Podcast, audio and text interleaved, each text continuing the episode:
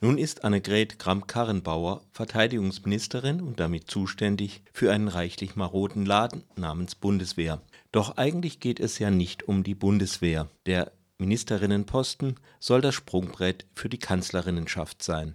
AKK hat wenig Zeit zu richten, was ihre elegant nach Brüssel entschwebte Vorgängerin hinterlassen hat dass da mal ein Schützenpanzer fährt, ein U-Boot taucht, ein Helikopter fliegt, wird nicht ausreichen, ihr die Weihen zur Kanzlerinnenschaft zu verschaffen. Es muss etwas Großes her, etwas noch Größeres als Freifahrten für Soldatinnen und Soldatinnen. Und flupp, da hat AKK die Aufregung um den türkischen Einmarsch in Syrien entdeckt. Ein Thema mit Brisanz, etwas für eine große Krisenkanzlerin oder eine Krisenkanzlerin in Spee. Eine internationale Schutzzone soll her. Schutzzone? Das Wort ruft nach Sicherung durch Militär und da kommt die Verteidigungsministerin ins Spiel. Obwohl sie weiß, dass a. Auslandseinsätze der Bundeswehr nicht populär sind und b. der Bundestag darüber zu entscheiden hat. Für sich betrachtet sprechen die Punkte a und b nicht gerade dafür, dass die Verteidigungsministerin die Initiative ergreift. Doch AKK löst das Problem, indem sie selbst einen Einsatz fordert und gleichzeitig den Schwarzen Peter der Bundeswehrbeteiligung dem Bundestag zuschiebt. Deutschland schlägt eine Schutzzone vor und die anderen sollen Truppen für die nicht ganz ungefährliche Mission zusagen. Schauen wir mal nicht so sehr auf die Karriere der gegenwärtigen deutschen Verteidigungsministerin.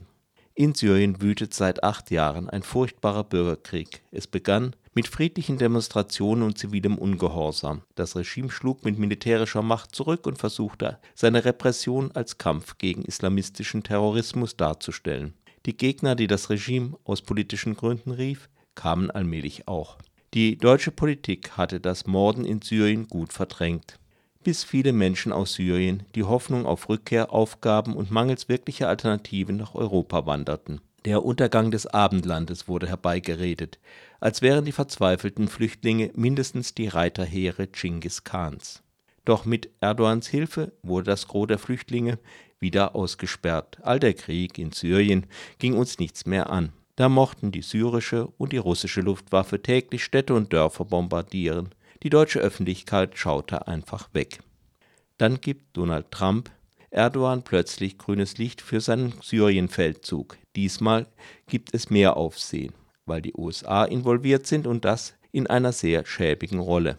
Außerdem gibt es ein Problem, das auch Europa betrifft, der Islamische Staat. Dass Erdogan nun die Rolle des Bändigers des IS übernimmt, ist aus praktischen und ideologischen Gründen mehr als zweifelhaft.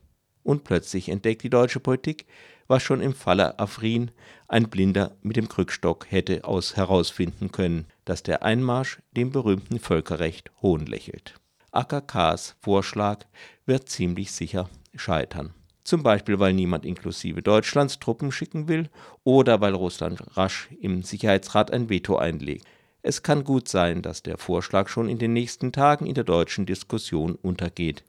Die Ziele sind unklar, die Risiken vielfältig und die Profilschärfung der Kanzlerin in Spee ist nicht das Problem der SPD. Das eigentlich zuständige Außenministerium sprüht nicht gerade vor Begeisterung. Nehmen wir mal an, es geht wirklich nur um AKK. Doch immerhin hat sie sich Rückendeckung bei der wirklichen Kanzlerin geholt und die mag in dem Vorschlag eine andere Möglichkeit gesehen haben, nämlich eine Möglichkeit, das Verhältnis zu Erdogan zu bereinigen. Reden wir über eine internationale Schutzzone und nicht mehr darüber, dass Erdogan sich zurückziehen soll. Für Erdogan ist das auf jeden Fall ein Geschenk. Der Begriff Schutzzone wird salonfähig und wenn Europa schon eine Schutzzone will, sie aber nicht umsetzen kann, dann soll es Erdogan gefälligst auch nicht reinreden. Dass AKK offenbar die Türkei und Russland einbeziehen möchte, verrät zwar einen Anflug von Realitätssinn, aber nicht mehr. Diese Mächte brauchen die Europäer in Syrien nicht, es sei denn als nützliche Idioten. Unter Einbeziehung der Türkei und Russlands heißt zugleich unter Ausklammerung der lokalen Bevölkerung, die Mensch bestenfalls als Objekt humanitärer Gesten ansieht, ansonsten als rechtlose, störende Masse. Dass sich ein Teil der Menschen dann Allah oder Öcalan zuwendet, braucht niemanden zu verwundern